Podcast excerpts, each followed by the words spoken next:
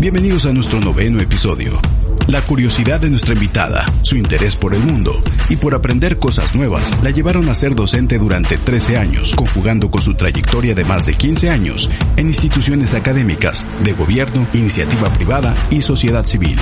Cada equipo de trabajo con el que ha colaborado la ha convencido del poder de las habilidades blandas como plataforma para lograr un crecimiento personal y profesional. Como directora de Guadani Opportunity dentro de la Fundación Guadani, Rosa Isela acelera la colocación de empleos para las personas en desventaja de oportunidades laborales. A lo largo de su vida, Rosa Isela realizó viajes que la sensibilizaron respecto a la importancia de una participación organizada para la solución de problemas. Su formación en ingeniería en sistemas de información por el Tecnológico de Monterrey se conjugó con su pasión por el desarrollo humano y el emprendimiento. Rosa Isela Martínez Patraca, en diálogos con la comunidad UO.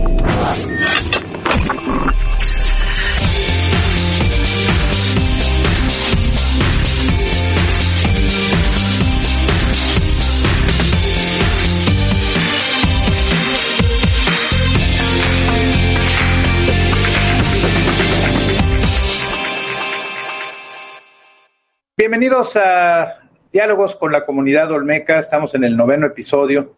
Hoy tenemos una invitada desde hace muchos años. Hemos tenido la oportunidad eh, en otros espacios de platicar con ella. Es una joven muy, muy versátil, muy dinámica. Y la invitamos a este noveno diálogo porque pues, está clarísimo que esta pandemia ha modificado muchas cosas y de lo que ella sabe mucho ha trabajado mucho, es con jóvenes y en este momento, si de por sí ya era complicado el horizonte, pues la pandemia lo ha complicado aún más. Rosa Isela Martínez Patraca, mucho gusto. Gracias por estar con nosotros.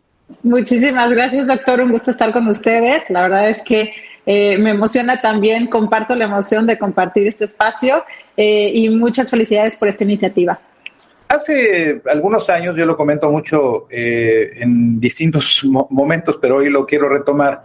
Eh, se conoció este libro de, Andrés Oppenheimer, de Sálvese quien pueda, y tú recordarás que una de las eh, tesis que manejaba ahí este analista político muy escuchado era que estábamos transitando a un momento en el cual, en base a estudios de especialistas de la Universidad de Harvard, en el ingreso a esta llamada eh, cuarta revolución industrial, iban a desaparecer, eh, decían, cerca de 702 empleos, ¿no? O, tipos de empleos, ¿no? Eh, no sé realmente si con la pandemia, esta crisis tan severa, esta cierre de la, de la economía en prácticamente todo el planeta que evidencia y que no deja dudas a que estamos en una globalidad en donde pues aquel efecto mariposa que del que se hablaba y que uno decía, ay, el efecto mariposa, pues sí, la pandemia nació en, Wuhan, en, China, este, se trasladó de manera muy dinámica a prácticamente todo el mundo y nos ha colapsado. Y obviamente ha provocado el cierre de muchas empresas, eh, la pérdida de muchos empleos y obligado también a los gobiernos, unos más, otros menos, unos de una manera u otra, a generar estrategias, políticas públicas para poder revertir la situación. Y en este contexto, pues obviamente, eh, ayer leía yo un artículo de Bernie Sanders en donde pues dice, ¿no? En Estados Unidos la concentración de la riqueza está más que evidente.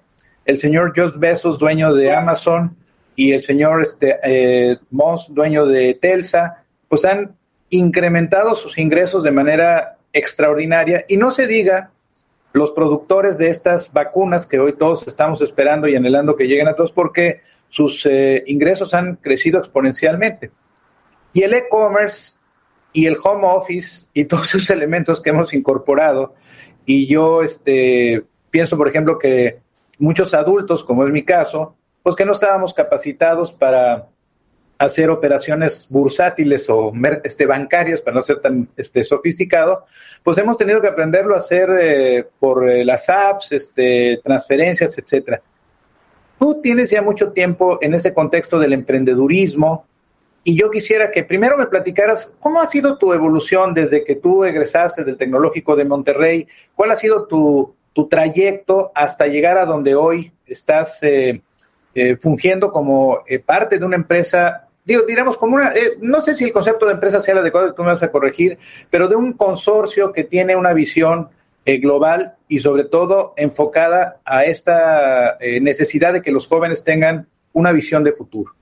sí, muy interesante este contexto a cómo se ha planteado y es un caldo de cultivo. Así como el contexto que ahorita mencionó, eh, así ha sido mi trayecto desde que me gradué. Fue un caldo de cultivo de diferentes experiencias y sucesos, porque en su momento pues también fueron contextos diferentes. Yo recuerdo que cuando recién me gradué apenas era el boom aquí en México de plataformas como Facebook, Google y que estas invitaciones a sumarse a estas plataformas eran en base a literal una invitación.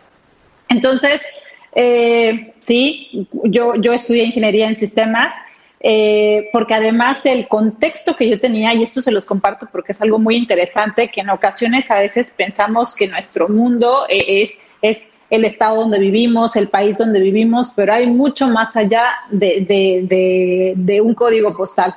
Y entonces, cuando yo estudio, pues yo venía de una familia donde hay puras ingenierías y yo ni por la cabeza me pasaba que habían artes, que había comunicación, que había alimentación, todo eso. Cuando ya empiezo, ya encarrerada, empiezo a ver que había psicología, por ejemplo.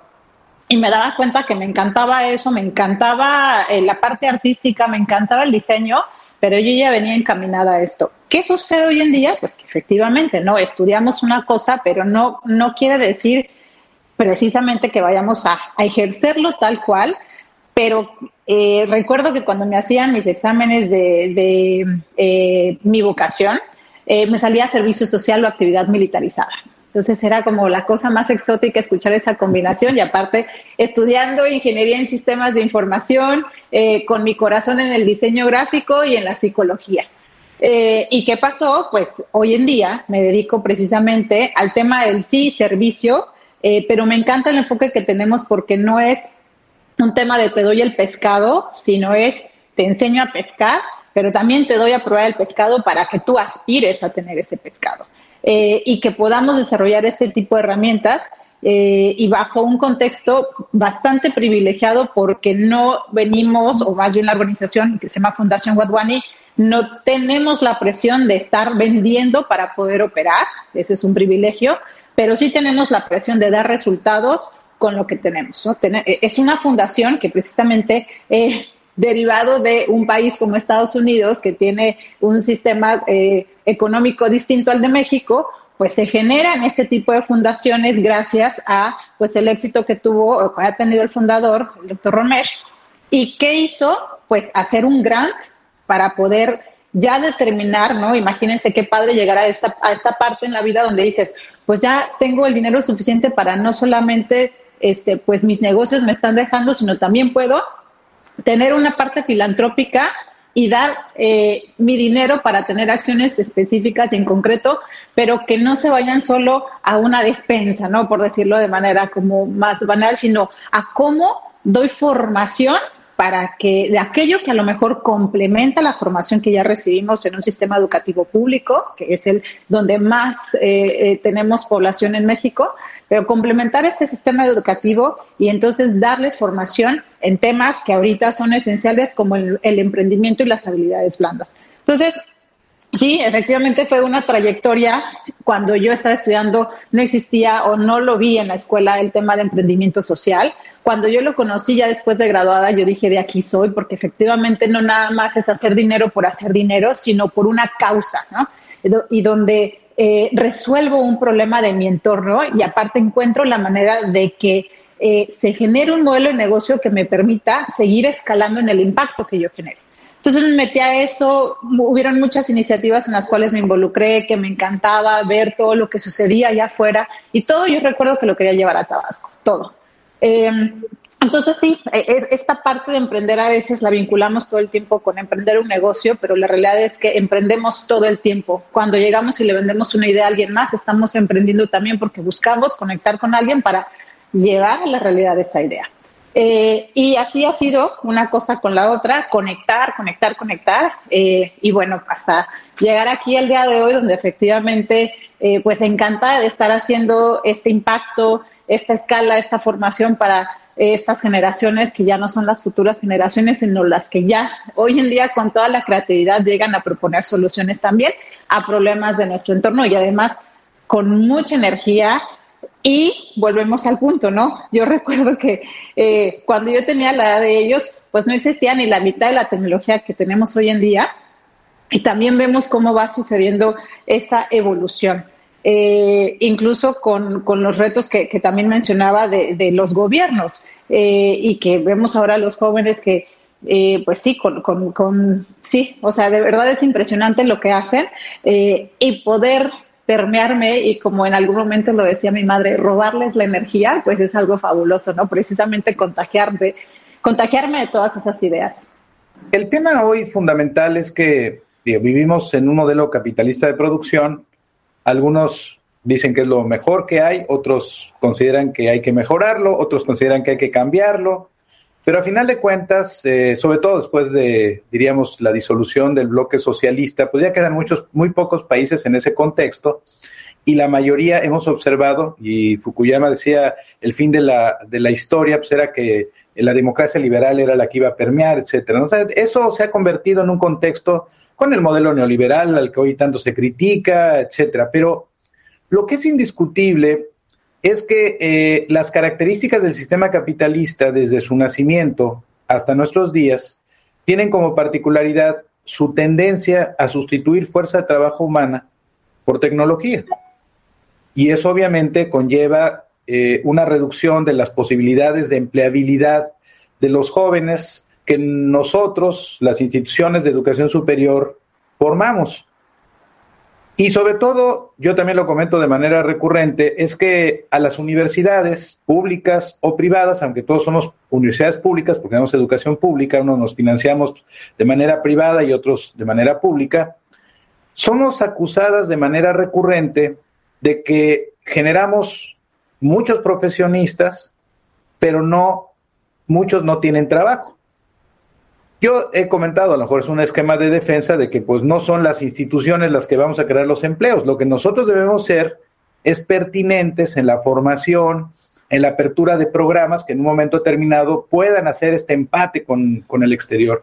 El tema es que esto es cada vez más difícil, Rosita, porque por más que las instituciones, aún siendo muy este, sólidas económicamente hablando, el, lo que aprendes en las aulas con lo que se hace en la realidad cada vez el gap es más grande. Hace unos días eh, vi, me, lo aventé todo, como dicen los muchachos, más de una hora y media, un documental en History Channel sobre la historia de la industrialización, desde los tiempos más remotos hasta los actuales. Y lo actual, este, Rosita, eh, digo, a mí, que ya, bueno, ya tengo recorrida buena parte de mi vida, pues quizá me, me preocupa, por sobre todo soy rector de una institución de educación superior, pero me imagino que los jóvenes pues están muertos de miedo y con toda la razón, porque hoy todos son robotización, tecnología. Antes lo que hacían 50 personas lo hacen dos. Y obviamente esas dos personas tienen una carga este, gigantesca en su formación. Tú tocaste el tema que ahora se ha convertido, igual que las competencias, ¿no? Tú recordarás, bueno, eres muy joven, pero hace 10 años todos eh, hablamos de educación basada en competencias y las competencias, y hoy aparte de las genéricas y de las profesionales, hablamos de estas competencias suaves. Y yo siento en ocasiones que los jóvenes que están hoy en las instituciones de educación superior eh, perciben que esas competencias suaves que están en la currícula de los programas son como de relleno, ¿no? Este, trabajar en equipo, resolver problemas, eh, el dominio de aspectos lingüísticos, el manejo de este, aspectos digitales. ¿Cómo observas tú que estás en ese tramo muy cercano de los jóvenes recién salidos de la universidad? ¿Cómo observas ese escenario, este, Rosita? Les voy a compartir una anécdota para que podamos tener una manera muy clara de, este escenario. Hace muchos años eh, me contrataron de las cosas que a mí me encanta, pues obviamente la tecnología me contrataron para darle un curso a una persona de cómo usar una herramienta para hacer presentaciones. Eh, pues le doy la capacitación, aprende la persona a usar la herramienta para hacer presentaciones, eh, pero luego cuando llega el momento donde le encargan una presentación, llega la presenta y la presentación pues no era bonita. Entonces, eh, pues, ¿qué pasaba? Pues sí, tú puedes aprender una habilidad técnica, pero eso no es suficiente, eso no nos va a llevar al siguiente nivel. Y sí, efectivamente tenemos un reto en el tema de la automatización, pero es un proceso de evolución y es un proceso de adaptarnos al cambio, es un proceso de no nada más aprendo el tema de e-commerce, aprendo también cómo escuchar a mi usuario, cómo entenderlo y entonces cómo la habilidad técnica la llevo al siguiente nivel. Entonces, eh, sí, efectivamente, eh, eh, el tema constante es adaptarnos al cambio. El tema constante es tener la capacidad de análisis, aprender a tener la capacidad de análisis. y ahí es donde entra el rol tan fuerte de las habilidades blandas, de las famosas soft skills, porque escuchar, ese trabajo en equipo, ese comunicarnos, una escucha activa, es lo que hace la diferencia entre aquella persona que va a aprender cómo usar un CRM, que el CRM es la palabra de hoy en día y la que vamos a tener de aquí en adelante. Ya, ya existía, obviamente, pero, pero hoy cada vez más. Pero se usaba solamente en el tema mercadológico, ¿no? Y hoy tiene otros componentes, ¿no? Exactamente. Entonces, no es tener un CRM por un CRM, o sea, no es a saber darle clic ahí para darle, eh, para agregar un contacto, es cómo me conecto con esa persona, eh, entiendo su necesidad y entonces ahora sí, gracias a ese proceso precisamente de análisis, es que llegamos a tener a estas empresas tan grandes que lo que están haciendo es captar datos para entender mejor a los usuarios y combinan si se pueden, vuelvo al ejemplo, combinan una cosa con la otra. No nada más es saber usar la herramienta, es también cómo esa herramienta la uso para conectar con mi audiencia, para yo entender a quién me voy a dirigir, qué colores debo de usar, qué mensaje debo de poner. No es hacer una presentación por hacer una presentación. Entonces, sí es un tema que da para muchísimo. Eh, y algo que de verdad a todos los que nos estén escuchando, eh, los invito a que tengan ese espacio de reflexión para decir, ah, caray, con todo esto que sé, eh, porque sí puede ser muy abrumador el tema de la empleabilidad, ¿no? Puede ser muy abrumador el hecho de que, oye, pues, ¿y ahora dónde vamos a trabajar? Y coincido, las instituciones educativas no son las que deben de estar encargadas de generar estos empleos, dan la formación. Eh, pensamos en ocasiones que gobierno debe dar los empleos. A mí todavía me sorprende cuando el tema de, las educadoras, ¿no? O las plazas que se abren y todo esto es como, ching, pues eran otros tiempos, ¿no? Hoy, hoy en día las nuevas generaciones mm, tienen que pensar de manera distinta en cómo se van a jubilar, por ejemplo. Tenemos que tener más sentido de responsabilidad de nuestras finanzas personales, de cómo vamos a ahorrar, de aprender a invertir porque van a ser otros esquemas completamente distintos de jubilación a como los tuvieron nuestros padres. Y aparte el tema del trabajo, antes nuestros padres entraban a un trabajo y era para toda la vida.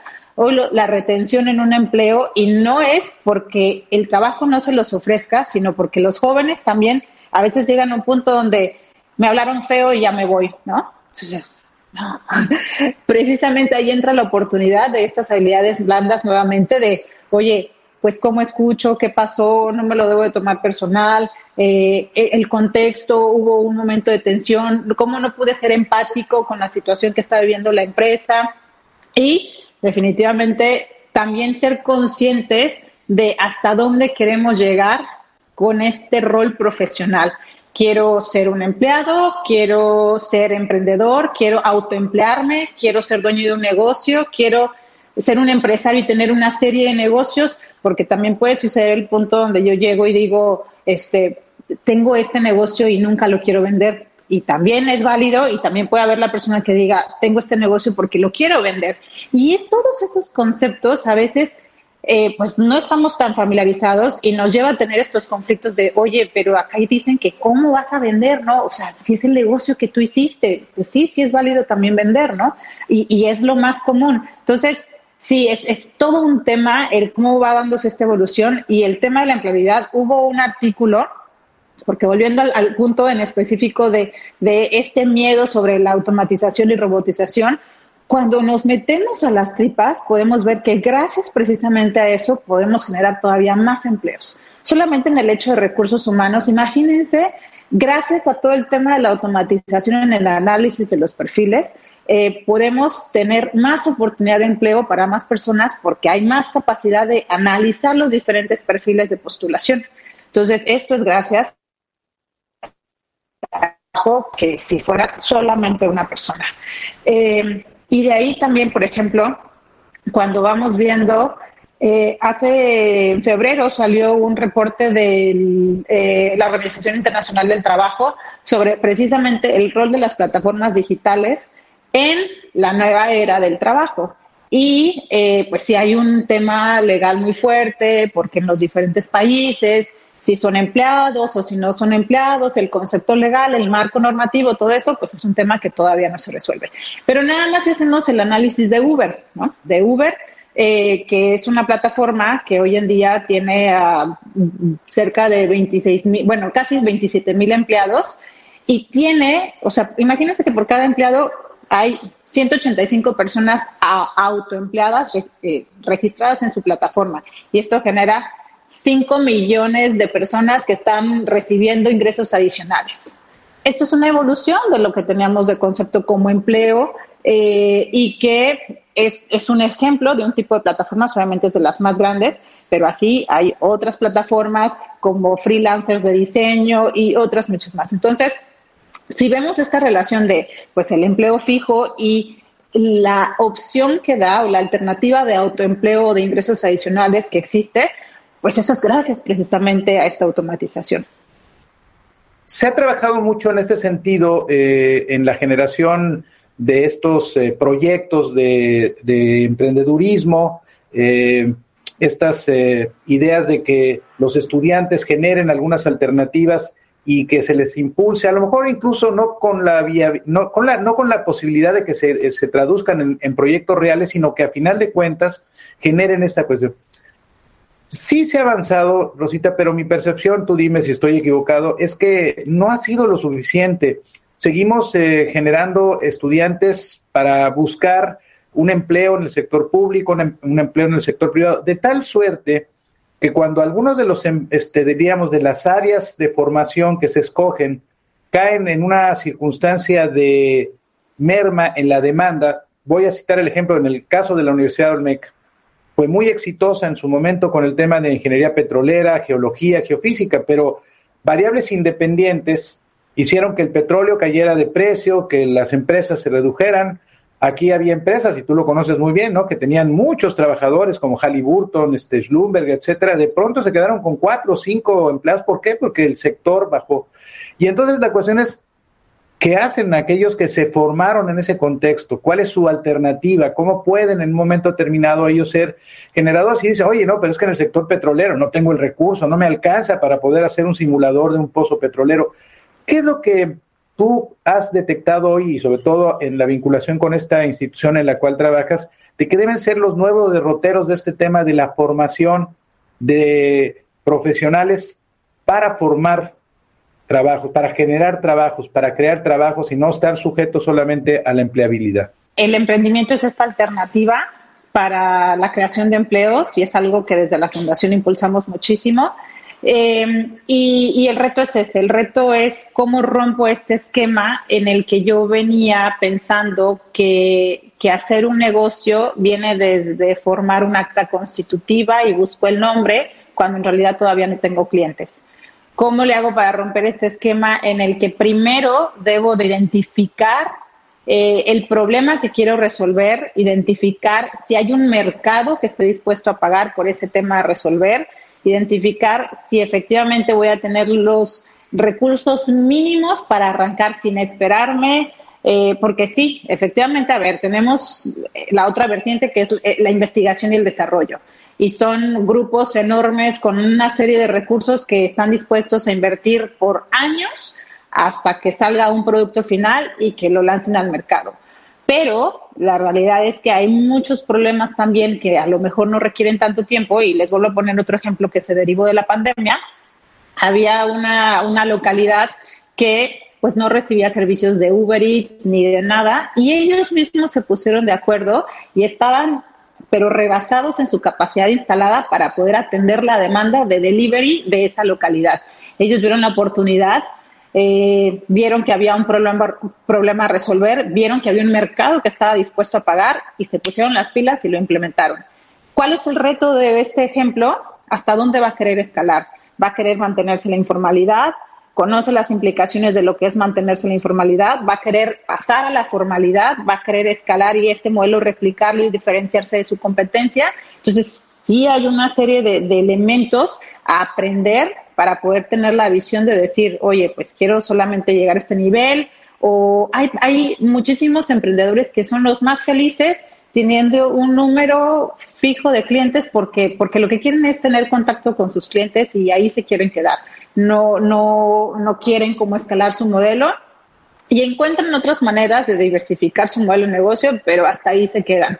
Eh, entonces, Viene en dos sentidos. Uno, sí, efectivamente, la información que debemos de tener, volvemos al tema de las hard skills, el, sí conocer con todos estos conceptos para entenderlos y aplicarlos sobre todo, eh, pero también viene la parte interna y el trabajo interno que tenemos que hacer nosotros mismos. A ver, ser emprendedor en el sentido de poner un negocio no es cosa fácil, no es eh, un estrés al que todos estén dispuestos a pasar, porque implica mucho estrés, eh, y entonces es como ser conscientes de eso. Sin embargo, no significa que no pueda uno emprender haciendo sinergia o desde otro punto. Eh, entonces es tener esta opción de introspección y de análisis interno y decir, a ver, ¿hasta dónde yo estaría dispuesto a decir, sí, me voy a someter a un estrés total por un periodo de tiempo, pero tomando conciencia de que esto debe de ser negocio y que si en un periodo de tiempo no veo que funciona, entiendo que no estoy atacando ni el problema, probablemente ni el mercado y que tengo que evolucionar. Ahora, ¿Qué pasa cuando empezamos a pensar en temas, como lo mencionaba también, del recurso, ¿no? Que, necesito muchísimo dinero para escalar, y, no para escalar, sino para arrancar, porque son muchas las barreras de entrada, pues entonces volvemos al punto.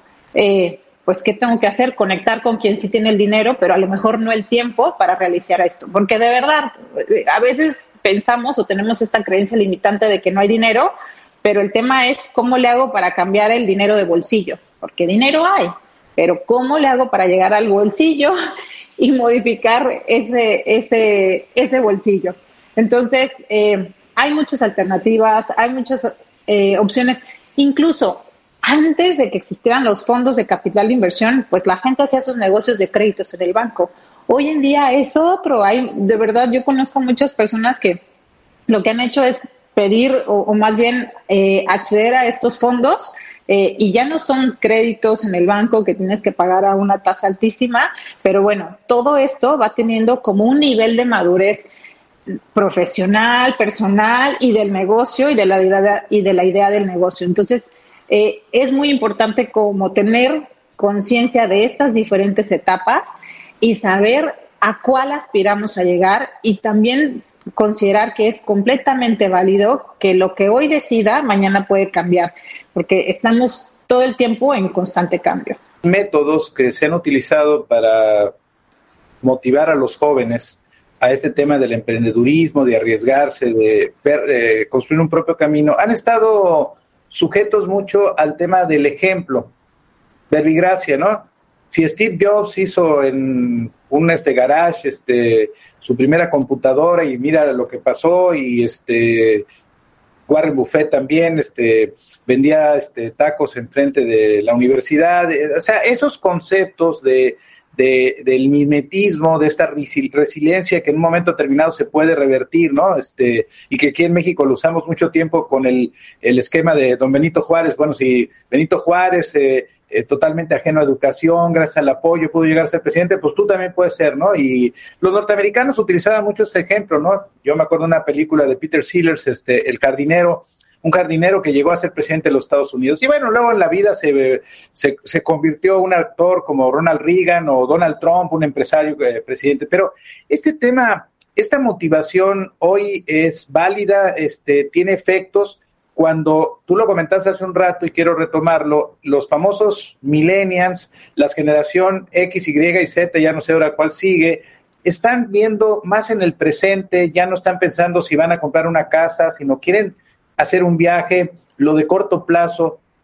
Esas, esas estrategias motivacionales siguen operando o qué es lo que se hace hoy para convencer a los jóvenes de que salgan de su zona de confort, lo digo con toda responsabilidad, y que puedan generar su eh, proyecto de vida por ellos mismos.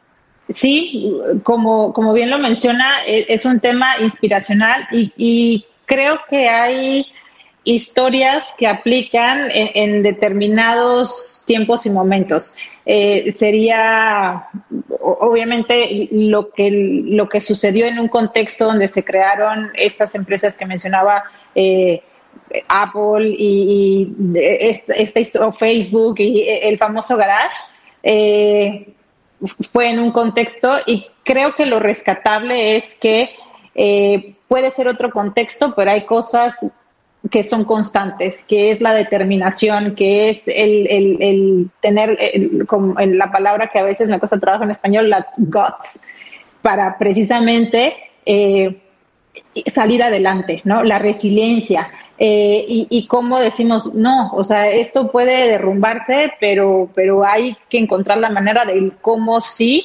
y, siendo muy sensibles a lo que allá afuera se necesita. Entonces, eh, es todo un reto, coincido, pero precisamente en estos retos entran las oportunidades. Yo estoy impresionada de ver toda la cantidad de contenido que ahora hay en redes sociales eh, para el tema de cómo ser adultos, porque sí, efectivamente, eh, la, la, etapa de la adolescencia en la, en la época de nuestros papás, pues no existió como tal. Fueron jóvenes, inmediatamente se volvieron adultos, porque fueron padres desde muy temprana edad. ¿Y qué tenemos hoy en día? Generaciones que pues tienen una adolescencia parece prolongada porque algunos eh, comienzan a ser padres ya después de los 30, si bien les va, eh, y, esto pues ya ya eh, es otra es otra la, la, formación y, todo no y, y sí con un bombardeo que yo a veces digo que bueno si yo nada más con la información que había en ese momento en la secundaria, tuve mis complejos. Imaginémonos ahorita todos los complejos a los cuales pueden ser sometidos los jóvenes por el bombardeo de contenido y de información que hay con las redes sociales. Entonces, eh, sí creo que ahí entra un rol muy fuerte el de los padres en casa, el de poderlos sensibilizar sobre sobre qué sí, qué no, sobre las instituciones educativas también un rol muy fuerte sobre poder educar sobre cómo voy generando mis criterios de filtro de, de los contenidos, de cómo hago esta autocuración de los contenidos, de a ver, sí, lo puedo ver, pero esto no impacta a las decisiones que yo voy a tomar más adelante porque esta fuente pues no me representa.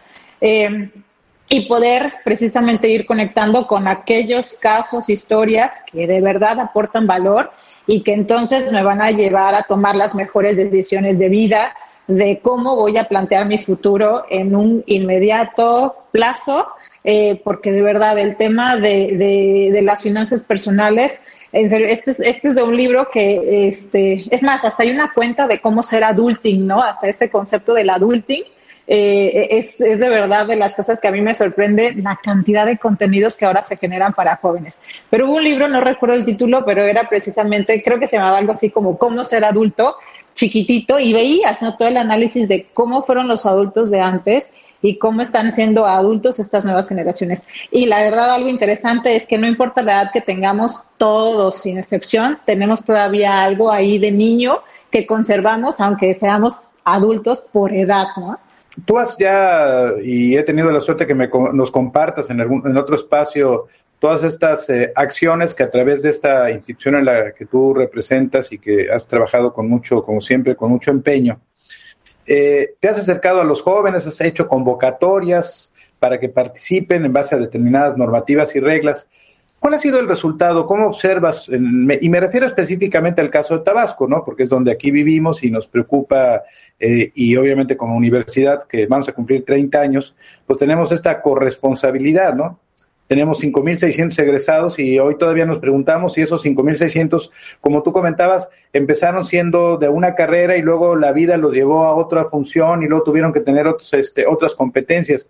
Y también la otra pregunta, cuando se hacen estas eh, convocatorias, Rosita, algunos, por ejemplo, los que estudian medicina o enfermería, dicen, ah, esto es para los de económico-administrativas o esto es para los de ingeniería y arquitectura.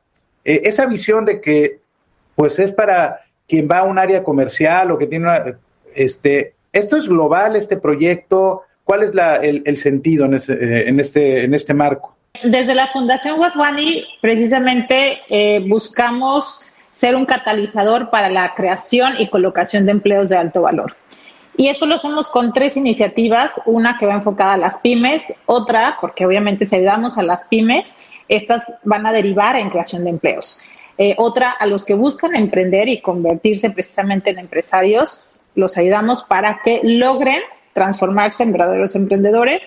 Eh, y ahí efectivamente, pues pueden haber médicos, o sea, nada más en el tema de salud ahorita hay una sinfín de alternativas para poder emprender. Em, y ahí tenemos el tema de la empleabilidad, porque ya pensando en que estos dos están generando empleos, pues necesitamos los perfiles que logren colocarse en estos empleos u autoempleos.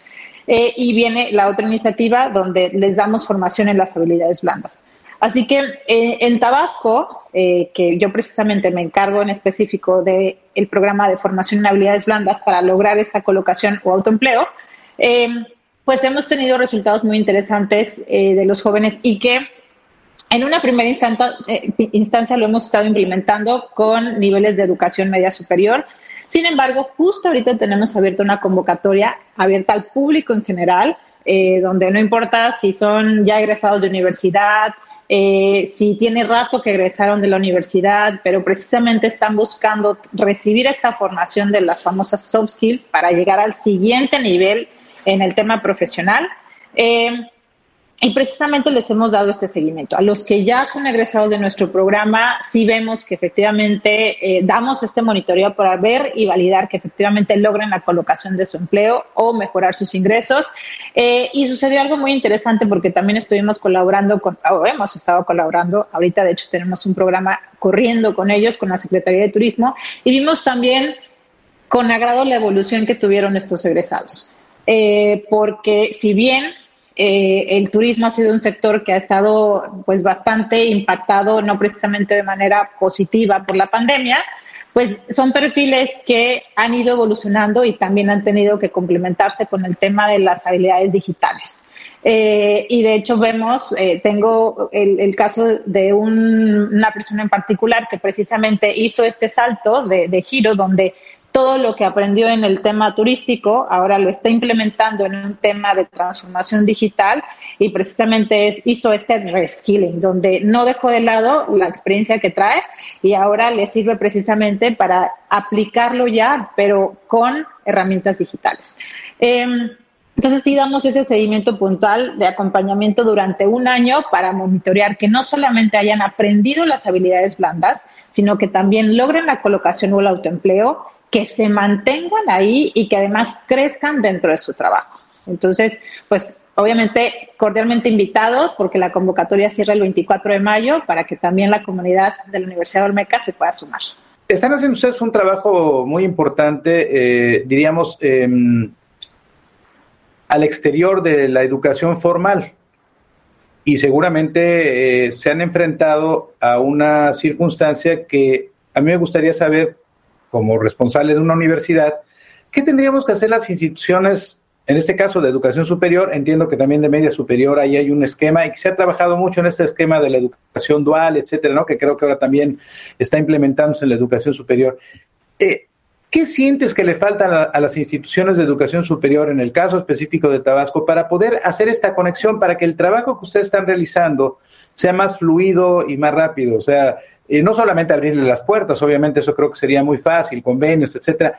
¿Qué es lo que tú observas que nos falta en la currícula, tanto en la flexible como en la rígida, este, para poder generar un recurso humano este, que pueda tener mayor eh, facilidad para acoplarse a estos modelos, a estos retos que hoy se encuentran en, la, en el sector laboral?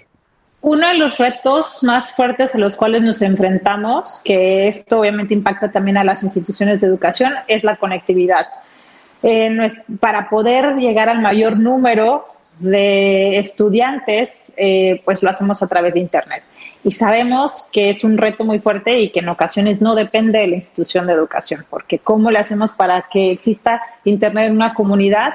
Eh, pero ahí viene la parte de las redes y de cómo me complemento con alguien más. Eh, porque tenemos también a los municipios, por ejemplo, tenemos diferentes instancias que si bien no llega al Internet, pero existe una manera de organizarse para hacer llegar de manera pues eh, en PDF o imprimiendo manuales o, alguna otra alternativa para que no queden rezagados los jóvenes que no tengan acceso precisamente a esta conectividad. Entonces, esta apertura de encontrar el cómo sí es muy importante para poder permear a toda la comunidad sin que nadie se quede rezagado. El otro tema, pues obviamente, que los profesores y estudiantes tengan también eh, pues cierta formación en, hacer uso de, herramientas básicas del Internet, navegar, el uso de, eh, estos dispositivos de una manera pues más ordenada, ¿no? No, no, llegar y me, entro a la, a la sesión y, y, luego pues se pierde el sentido de la sesión. La verdad es que esto casi no sucede, pero es algo que sí cuidamos muchísimo precisamente para asegurarnos que sí suceda, que se está dando en el poquito espacio, así como dice la canción, un poquito el cariño para gastarlo en celos. Sabemos que son momentos muy pequeños de conectividad y debemos de aprovecharlos al máximo precisamente. ¿Qué implica esto? Que debo llegar súper preparado para la lección, que debo de haber hecho la tarea previa para llegar y aprovechar al máximo eso. Entonces, tener conciencia de que sí debo de llegar con avances antes de la sesión es muy importante para aprovecharlo al máximo. Eh, y el otro punto, pues sí, como, como bien mencionaba, el tema de los contenidos, porque en ocasiones estos contenidos ya se dan, pero a lo mejor vienen como por pedacitos. Entonces, el poder encontrar una manera de cómo encajarlos de manera que el estudiante pues también no lo vea nada más como opcional y diga, bueno, si no lo tomo no pasa nada, sino cómo también le genero a él valor por el tiempo que está invirtiendo en recibir esta formación.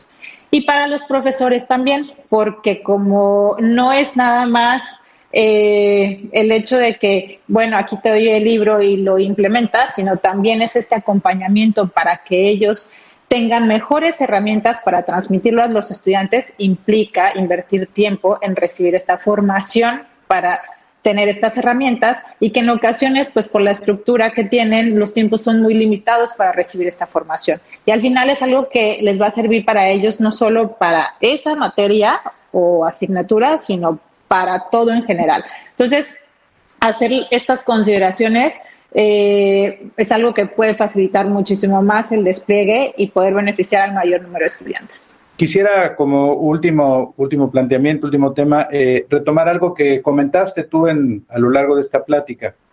Eh, te comparto que hace unos días, la semana recientes, presentamos una propuesta que es la Escuela de Educación Permanente y a lo largo de la vida, que viene con este, esta intención de generar eh, estrategias para la educación desde los niños hasta eh, los adultos mayores, pues partiendo de esta visión de que la educación es con la, eh, nace con la vida y, termina con la muerte, ¿no? obviamente, este proyecto tiene que ver con una estrategia metodológica, con el tema de la enseñanza a los adultos mayores, pero tú me diste la oportunidad de preguntarte, porque una de las estrategias que queremos implementar es que precisamente los adultos mayores que observen en esta escuela una alternativa para su eh, actualización, para mantenerse vigentes y tener un proyecto de vida feliz, saludable, pues uno de los temas es precisamente el emprendedurismo. Eh, tú lo sabes bien, está eh, la población a nivel planetario está envejeciendo, Tabasco y México no son la excepción, si, si quizá con un ritmo menos acelerado que lo que está pasando en Europa, pero hoy nuestra expectativa de vida ha trascendido los 77, 78 años.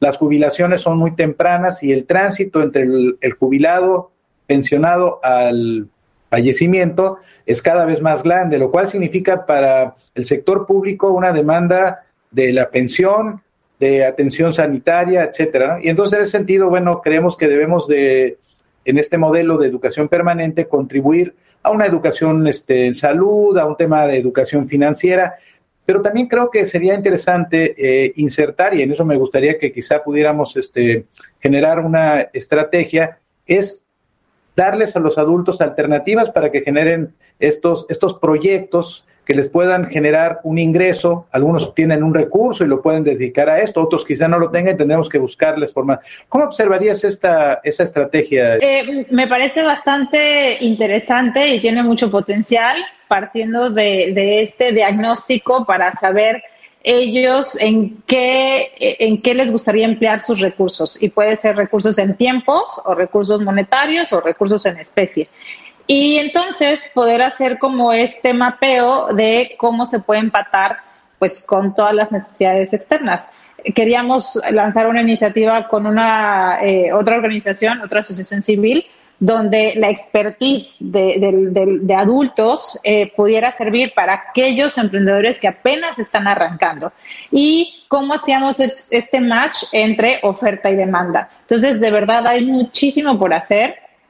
Y, es cuestión de eso, ¿no? De ir haciendo los trazos, ir haciendo la receta de cocina, comenzar a probar, vemos si le falta sal, le sobra pimienta, para que esta, esta idea que tienen, que me parece muy valiosa y muy interesante, este, se pueda ir eh, implementando y, obviamente cuenten conmigo encantada de poder comenzar a ponerlo en marcha. Lo más importante es empezar. Lo más no importa si son tres, cinco, diez personas, un piloto y aprender de ese piloto, pero a veces cuando esperamos que las cosas salgan perfectas, ya salimos muy tarde. Entonces, tengámosle miedo al, al, no acertamos aquí y vamos mejorando, pero ya con lecciones aprendidas de cosas que fueron probadas ya afuera.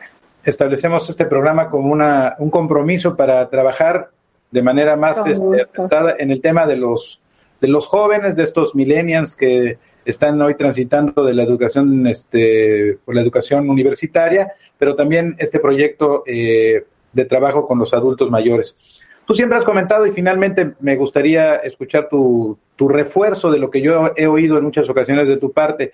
Vivimos un momento de crisis muy severa. No sé si es más intensa o menos intensa que en otras ocasiones, porque a lo largo de la historia de la humanidad ha habido crisis terribles que en ocasiones eh, palidecen cuando estamos viendo la que hoy, que es muy compleja de esta pandemia por coronavirus. Pero tú dices y señalas quiero pensar si sigues en esa convicción de que las crisis son eh, momentos de oportunidad. Definitivamente es de donde, de donde surgen, hay, que tener hambre, ¿no? Y, las crisis nos dan esta hambre para precisamente evolucionar. Eh, y, cambiar y tener una mejor versión de nosotros mismos. Así que eh, tenemos que tener esta fe y convicción de que el contexto ríspido, áspero, complejo que estemos viviendo nos va a llevar a evolucionar y lo hemos visto, que a veces se nos olvida la clase de biología, pero lo vimos con los animales. ¿Qué animales fueron los que sobrevivieron? Aquellos que pudieron sobrevivir al cambio. Aquellos que cuando vino un tema fuerte, pues mutaron, evolucionaron y se volvieron en su mejor versión. Entonces, sí las crisis nos sirven precisamente para poder conocer una mejor versión de nosotros mismos.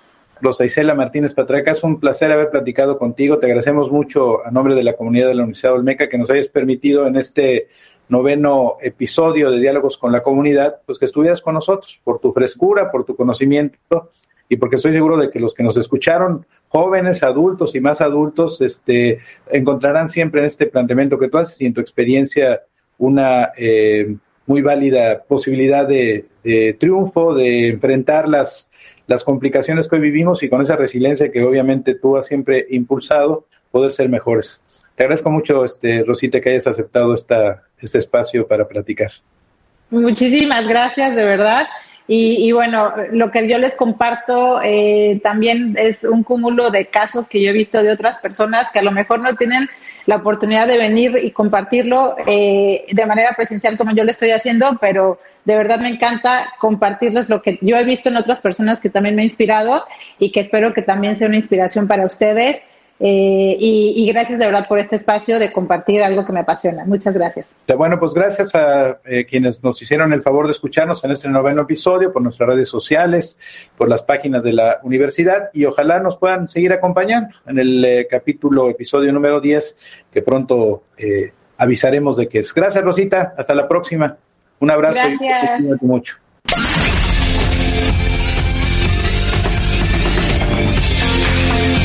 Universidad Olmeca. Raíz de sabiduría.